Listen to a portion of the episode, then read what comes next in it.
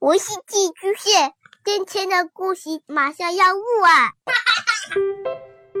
孩子的世界充满了色彩和欢乐，用有温度的声音讲你爱听的故事。白羊叔叔和大明的晚安故事。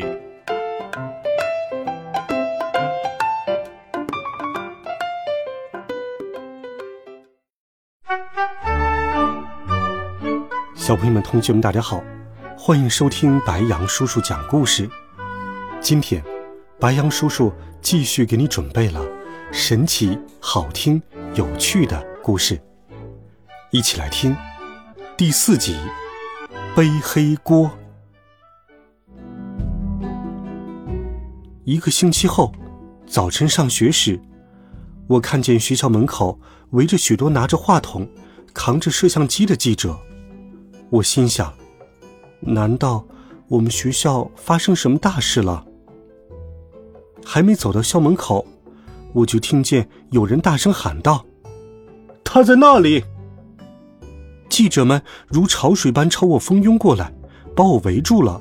许多话筒伸向了我。这次知识竞赛初赛，你得了满分，请问你有什么感想？你上知天文下知地理，请问你是怎么做到的？你的记忆力超群，简直可以和电脑相比。你着了什么诀窍啊？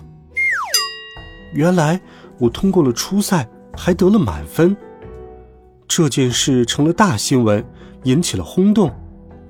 我本来对这次比赛不抱任何希望，赛后就把这事抛到九霄云外了，没有再关注过。这太突然了，我目瞪口呆，敷衍了几句，就往教室里冲。记者们紧追不舍，幸好上课铃声响了起来，这可帮了我大忙。有生以来，我第一次觉得上课铃声是如此的动听。同学们显然也都知道了这一消息，全都对我刮目相看。上课前，校长还把我叫到讲台上，当着全校同学的面表扬我。我回去时，他拍了拍我的肩膀。笑容可掬地说：“哈哈哈，小杨啊，你为学校争光了，要再接再厉呀！”我激动极了，心想：校长还从来没有对我这么好过呢。课间，我躲到没人的角落里，将爸爸掏出来问道：“爸爸，怎么回事？你怎么一下子变得这么厉害了？”爸爸得意洋洋地说：“呵呵。”这算什么，儿子？我一定能帮你得到冠军的。我好奇的问：“爸爸，你发明的兔子耳朵到底是什么东西啊？”爸爸神秘兮兮的说：“现在先保密，到时候你就知道了。”这一天的网络、报纸和电视，几乎所有的媒体。都对我以满分通过知识竞赛初赛进行了报道，大家都认为我是争夺冠军的不二人选，我成了很多人的偶像。路上时不时的有人拿着小本子来找我签名，还有一些家长拦住我，问我平时是怎么读书的，怎么知道那么多知识。签名让我的虚荣心得到了满足，家长的问题却令我感到心虚。妈妈知道我参加比赛得满分的事情，十分高兴，但她还是不忘提醒我：“儿子，不要只顾看课外书，最重要的是是把课本里的知识学好，考出好成绩。”在妈妈看来，好成绩比获得一百个知识竞赛的冠军都更重要。决赛在市中心的礼堂举行。礼堂座无虚席，看着不计其数的摄像机，一开始我还有点紧张，但是想到口袋里装着一个万事通，我爸爸，我的底气一下子就上来了，雄赳赳、气昂昂地走到了我的参赛台前。我一上场，台下顿时爆发出雷鸣般的掌声，还不时有人尖叫：“加油！”我顿时感到飘飘然起来，难怪有那么多人想当明星，被追捧的感觉可真好啊！比赛开始了，不管主持人问我多么稀奇古怪、多么生僻的问题，我总能对答如流，因为我口袋里装着一个万能的爸爸，没有什么问题能难住他。我漂亮的回答赢得了台下阵阵掌声。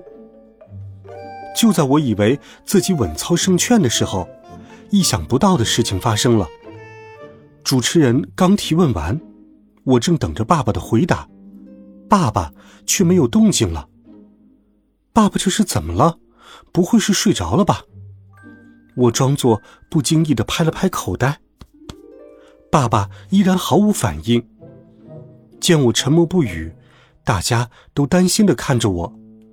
全场静的连根针掉到地上都能听得见。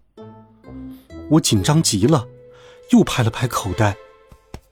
爸爸还是没有回答。我不禁感到尴尬，同时又担心起爸爸来。我急得像是热锅上的蚂蚁，我竟然破天荒的有问题答不上来了。台下的观众骚动起来，开始窃窃私语。我用手捏口袋，爸爸还在，但仍无反应。之后的所有问题，我一个都没能答上来，全场哗然。观众们就像看怪物似的看着我，还对我指指点点。我恨不得找个地缝钻进去。哎，这一回我可真让爸爸给害惨了。我如坐针毡，终于挨到比赛结束。我以能有多快就有多快的速度逃离了赛场，跑回家中。爸爸，你今天怎么回事？今天真是丢死人了。一进门，我就把爸爸从口袋里面掏出来，放在手心里质问起来。爸爸没有回答，我定睛一看，顿时吃惊的说不出话来。爸爸口吐白沫，昏迷不醒，一摸额头，他还发着高烧呢。我吓坏了，将爸爸放在书桌上，摇晃着他，大声问道：“爸爸，你怎么了？爸爸！”爸爸依然昏迷不醒。我赶紧抓起电话，拨通了幺二零。喂，大夫，我爸爸突然晕倒了，发高烧，口吐白沫，你们快来呀！我家住在……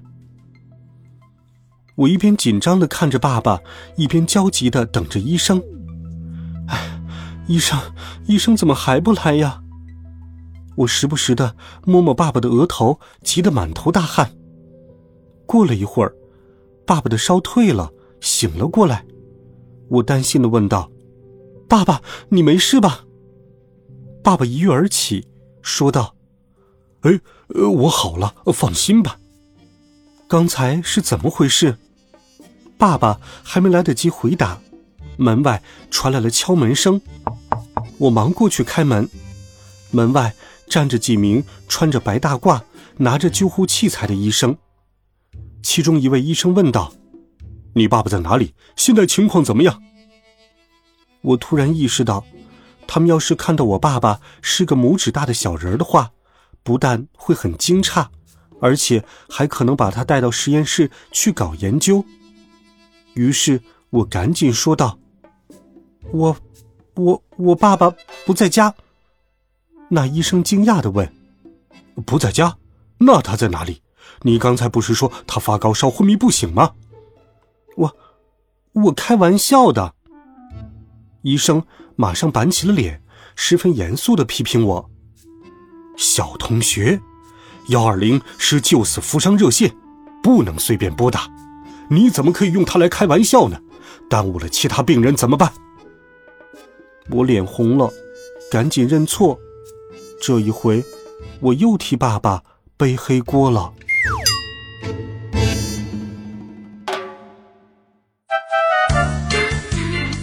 好了，孩子们，这一集好听的故事，白杨叔叔就给你讲到这里。